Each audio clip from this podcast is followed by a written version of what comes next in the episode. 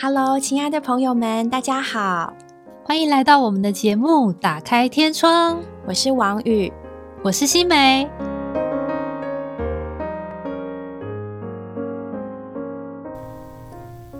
Hello，对于关注新闻的朋友们，相信您多少都对这一阵子以来政治人物还有名人的感情生活不陌生。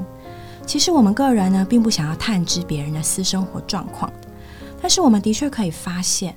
就像中华民国宪法说，人民无分男女、宗教、种族、阶级、党派，在法律上是一律平等的。那感情的世界其实也蛮平等的，无论性别、年龄、职业、收入、学历、社经地位，我们都可能遇到不对的人。今天的节目，我们就想尝试从圣经来看看，How can I find my Mr. Right？首先，我们想要问的就是哪些圣经人物会让你们觉得？他是个不对的人，是个渣男或渣女呢？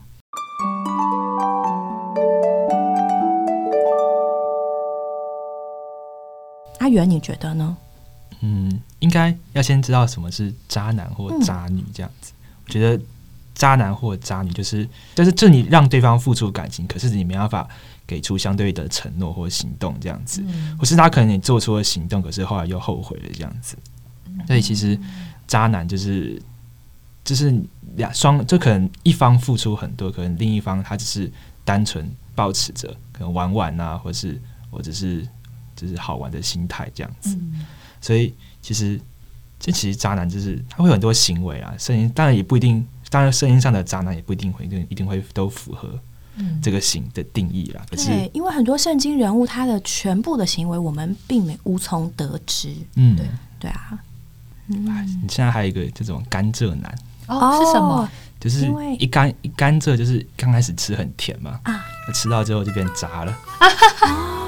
就是人跟开始一开始一开始对你很好啊，就是对你可能能带你出去玩啊，让让你这个人死心塌地的跟着你之后，然后到最后才发现你这个人是个渣男，这样前面都是骗你的，这样其实他可能对同时对两三个人都是这样子。是甘蔗男这样子，一开始吃很甜，后面吃到后面就变渣了。那哪个圣经人物，你第一个会想到的，会觉得他在情感的世界有点渣？我觉得就是大卫吧。重点第一个他长得帅，还有本钱可以渣。嗯，然后加上他当了国王之后，他就有钱有势，有钱有势了。然后所以他就就是贪恋这个乌利亚的妻子八四八嘛。所以就陷就是陷害她的丈夫，然后把那个八十八骗过来这样子，所以这算就是我不知道符不符合这个现代渣男的定义啊？可是，在行为上却是一个蛮渣的人，因为他大卫在他的历史中，他总共有过八个妻子这样子，所以他这个但他这个乌利亚的妻子八十八十八，就是用一些比较不好的手段得来这样子，所以也算是他已经就是。脚踏很多条船这样子，虽然他是国王，可能或许可以这样做，可是，在在行为上就算是一个圣经中蛮有名的渣男这样子。嗯，虽然是国王，可是他得着拔示巴的手段是不正当的手段。嗯嗯，而且对比乌利亚，你看他是他的忠臣，又是他的大将军，对不对？然后他把人家派到前线，然后人家他要人家回来。呃，应该说他跟他的妻子发生关系之后，他想说：“哎，赶快把他叫回来好了，让他回家跟妻子过夜，这样假装是他跟他妻子生的，偷偷掩盖这事。”对，然后结果人家将军怎么回答？他说：“我不能进家门，因为现在在战战时，我兄弟们都要前线呢。”对，你看多有义气啊！就相对之下就觉得哇，大卫这是干这个事真的是有够渣，把人家叫回来，然后人家不过门不入。那怎么办呢？只好再想一个下策，就是把把他干脆杀了吧。可是他又不能亲手杀他，对，他就叫菲利斯人杀，就把怎样叫菲利斯人杀的？他好像是他就叫他去前线，然后不给他援兵，然后就让他一个人死在那边，然后假装壮烈牺牲，然后顺理成章接受他的妻子，这样子。哇，很恐怖哎！对，而且那时候好像是因为大卫他有一天睡。睡得很晚，是不是？他是因为睡得很晚，然后起来之后就睡到中午。对，然后在床边就是就是看，就看到人家在洗澡，偷窥。对，没错。哎呀，对他说，因为大大卫以前是打仗的人嘛，可他当了国王就变安逸了，所以他可以不诚心啊睡到。大卫大卫不是说他在他要什么？我趁天未亮呼求吗，啊，对呀、然后现在他睡到中午起床，然后 然后就去偷看别人洗澡。天 好想找回以前的大卫哦。哎，所以其实这真的告诉我们，我们的一生很长哎。对对。不是最前面的时候成功，对，或是得胜就代表得胜，嗯，嗯，往后走的路更重要。对啊，但我觉得有一个蛮特别的观点，大大卫尽管他算是一个渣男，可是我觉得有时候就是其实渣男也会挑女生渣，哦，是你这个女生要有她可以渣的特质，这样子。就像八四八，就八四八，他其实他也是一个在感情上不是很忠诚的人，就她也不是也不是一个很自爱的人啦。就是她尽管她丈夫死了，然后我不知道可能那时候的那时候的习惯是可以这样子，然后她就顺理成章的就跟了大卫这样子。你在现在的角度来看，你可能丈夫死了，你以后也需要一个生活的依靠这样子。嗯可是就是我也太快了，就是她就是就是你丈夫一死，她马上马上转去大卫家里这样子，这也是就是速度也是蛮快的，而且马上就就就就就就在一起了这样子，所以就会不免让人引起遐想，说哎、对你到底是你到底是你到底有没有爱原本这个妻这个丈夫这样子？嗯，他也生了所罗门，对吧？对对吧？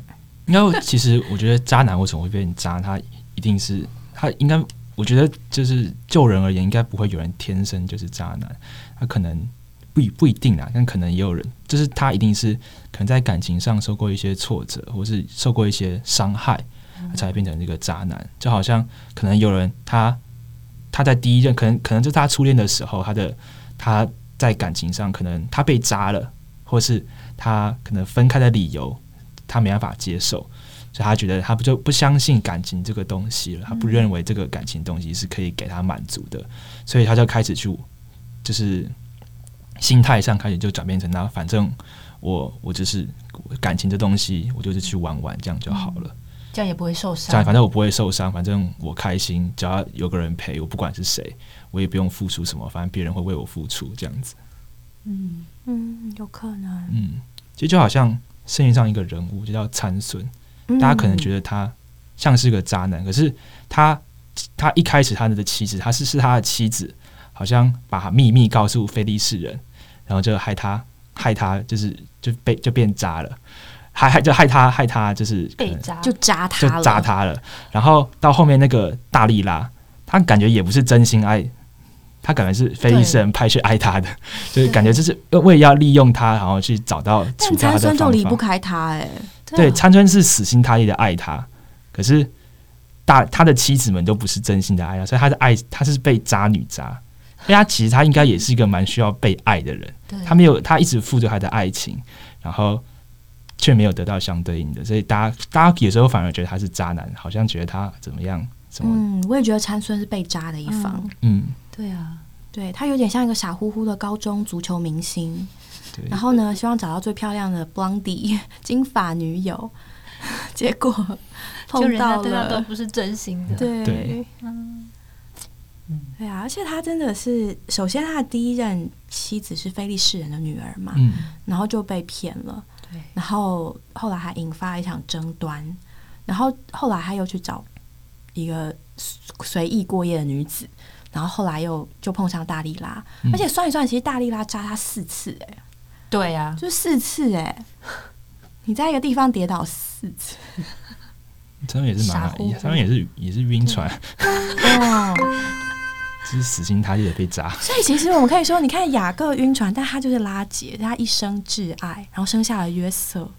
然后呢，可是参孙的参孙的晕船就是大力拉，所以如果不是那个对的人，嗯，你的晕船就毫无意义；对，是对的人，然后你的就非常有意义啊、对。一生挚爱。然后如果是不对的人，你就真的就只是被扎，所以关键其实是对，就是对象的对错，是不是 Mister or Misses Right？嗯嗯。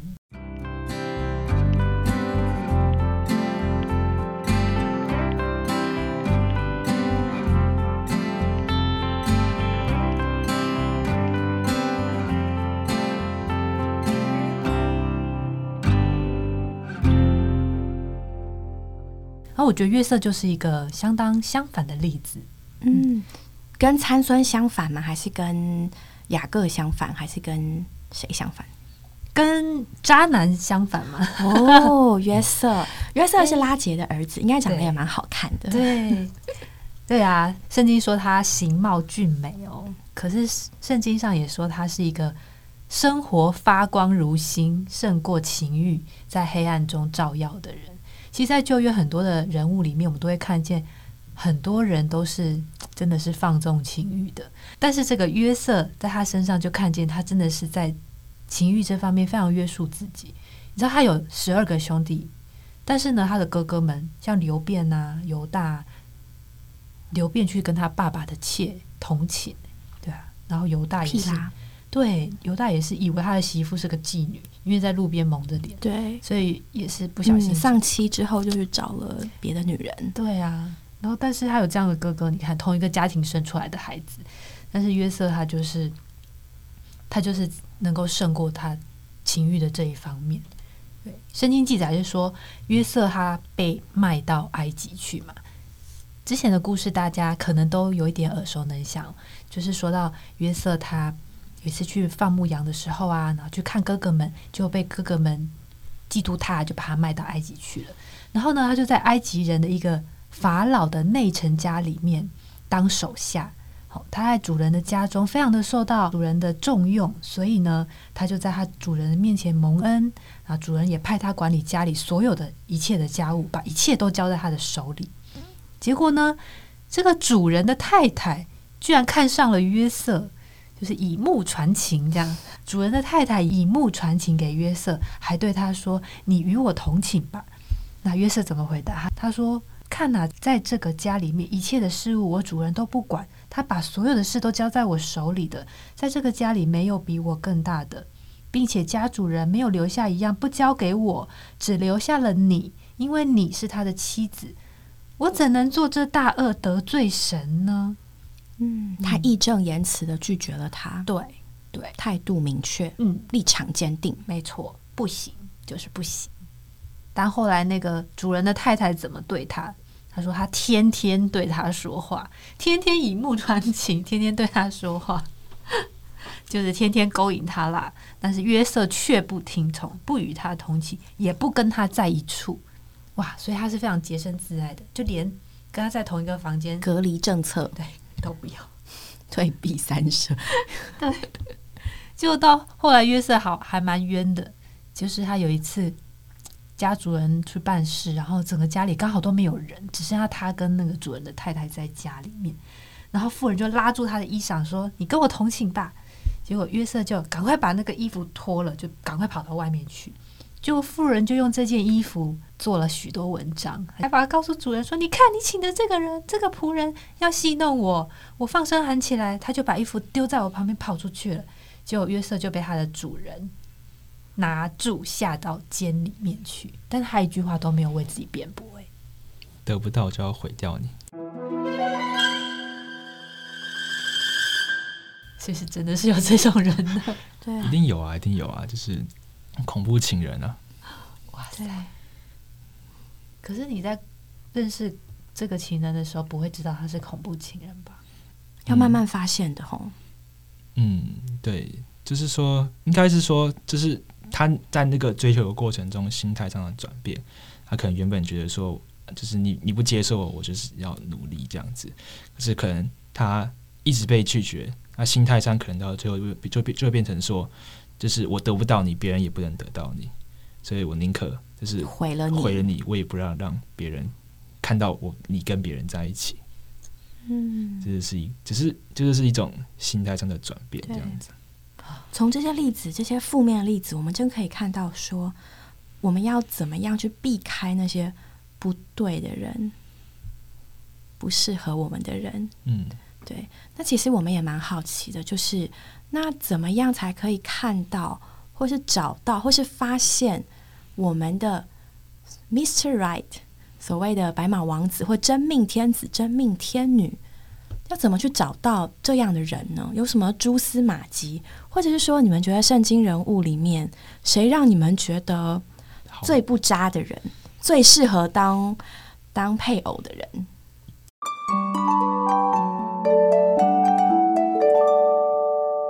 我觉得是博阿斯，哦，因为我也想到他，因为博路德的他，对对对，因为拿阿米一直想要把路德介绍给波阿斯嘛，他就叫路德晚上去躺在他婆婆的眼光果然还是很准的。需要需要老仆人，哎，对对这这是第一，就是现在嗯你说。就就是说，他就叫他去躺在什么波阿斯的脚边嘛，啊，波阿斯醒来也没有发现，也没有对他怎么样，啊，反而叫他回家，并且波阿斯也是愿意爱路德的，他也愿意做出相对应的承诺，啊，愿意帮路德把他的产业都赎回来，尽管他不是呃第一，他不是顺顺位第一顺位，他愿意就是去把路德赎回来，然后愿意把路德带回到他家中这样子。他在路德追求他之前，应该说他在之前他也是去很照顾路德，他愿意让路德去捡麦穗。你觉得他之前就喜欢路德吗？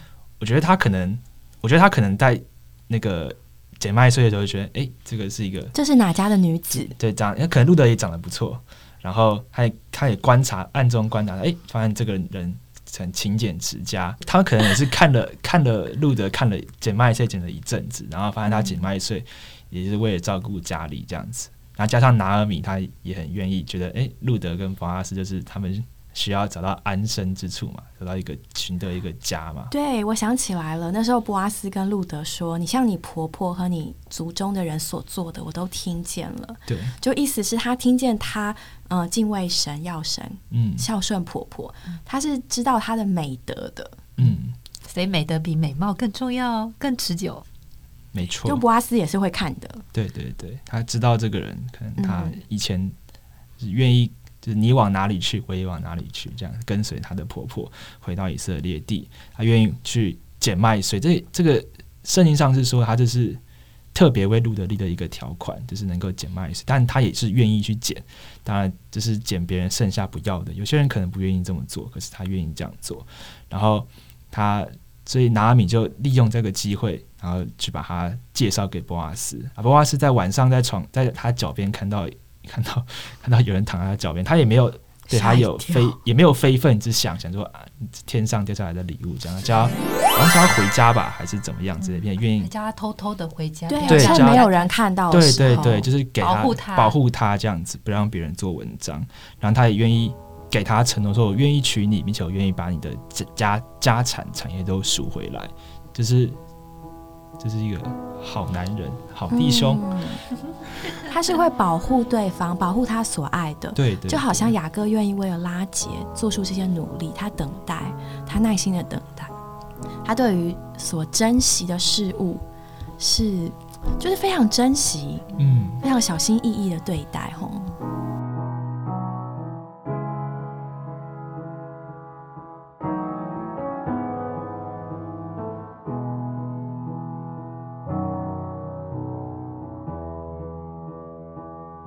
我觉得布拉斯很亲切，对。可是这并不代表说所有亲切的都是好人哦。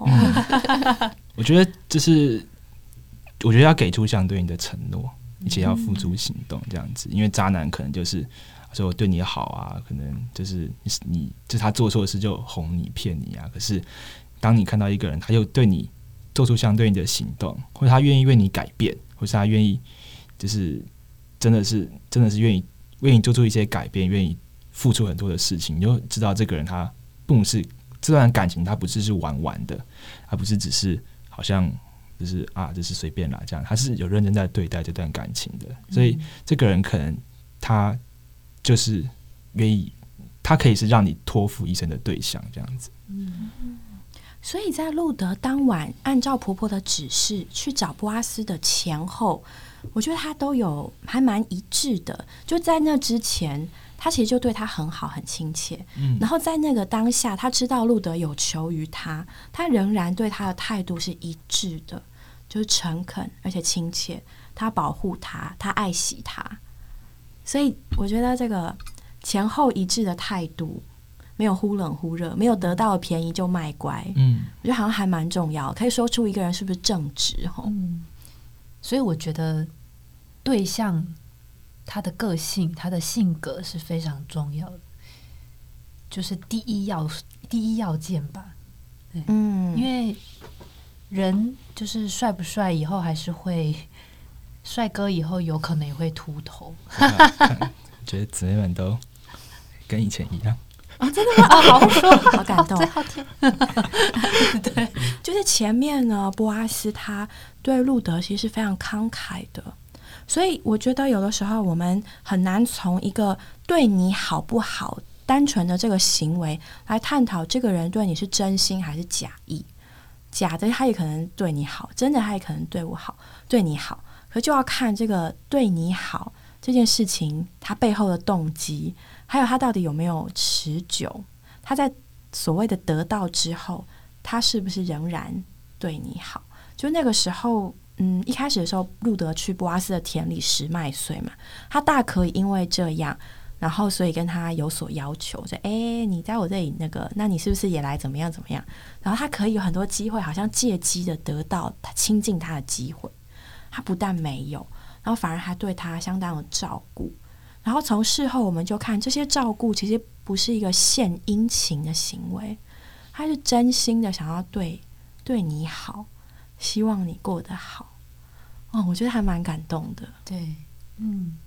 然后而且呢，在那天晚上，我这次读圣经，我觉得还蛮惊奇的，就是当路德跟他说他的需要，他需要有一个跟他血缘上亲近的人来赎回他们家的产业，来收他为妻子。这件事情呢，布阿斯他也没有就被爱冲昏脑，他他其实蛮喜欢他的嘛。嗯，然后哎呦都送上门了，就啊好好好，那我答应你。他也没有这样一时冲动糊涂就满口答应下来，他反而是跟他说好，但是有一个人比我更亲近，明天呢我会去处理这件事情。然后还要路德赶快回去，然后还给了他一些麦子带回去，就是他真的是为他设想非常周到，很慎重，而且他的做事非常守规矩。哎，这个人他就他真的没有就就答应了，就哎我可以做，我可以做。他知道呢这件事情应该怎么做，他也会按照规矩来。然后呢，在白天公开的时候招齐大家，一切事情呢都是那么的光明正大，按部就班。然后。就是很光明磊落，他就算送到口了，他都还是这么光明磊落来处理这件事情。这点我我还真的很佩服他。嗯，我觉得他是一个非常值得尊重的人。所以从刚刚王宇讲的这几个特点，我就觉得有时候我们看一个人，还不是只是在感情上面去评估他，有时候我们也可以在职场上，或者是在他跟他的同事中间。那种互动的关系，你就可以观察出这个人是不是一个值得尊重的人。他跟人的态度，哦，他处事的态度，他对人、对事、对物各方面的态度，嗯，他怎么样处理事情的方式，他是不是一个叫人敬佩、叫人觉得很尊重的人？嗯，如果他在同事中间都是，诶，大家都很喜欢他，都是一个很很敬佩他。嗯，或者是说跟大家都处得很好，诶，这个人好像个性上面也就会比较令人值得放心哦。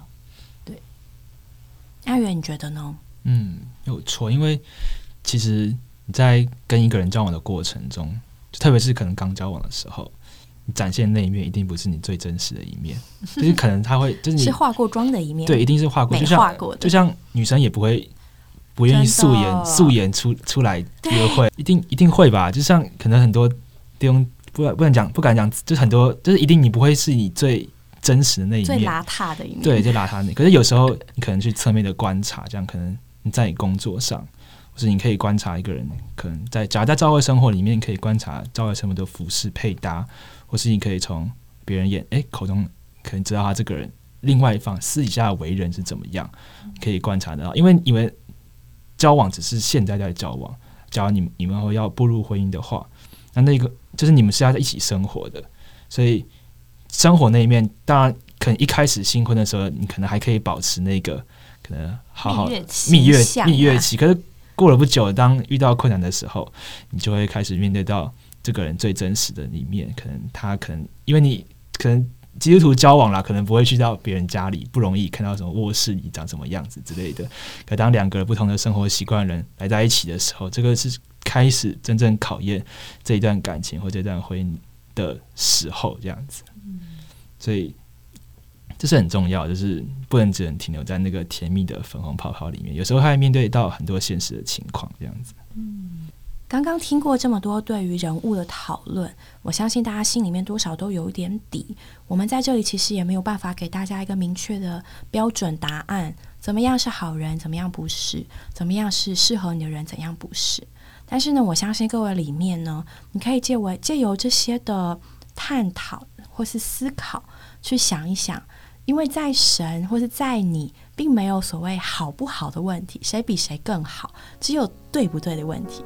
希望大家都可以找到我们的 Mr. 或是 Mrs. Right。祝福大家有一个幸福的感情，愿主祝福你们，阿门。愿主祝福你们，我们下周见，拜拜。拜拜。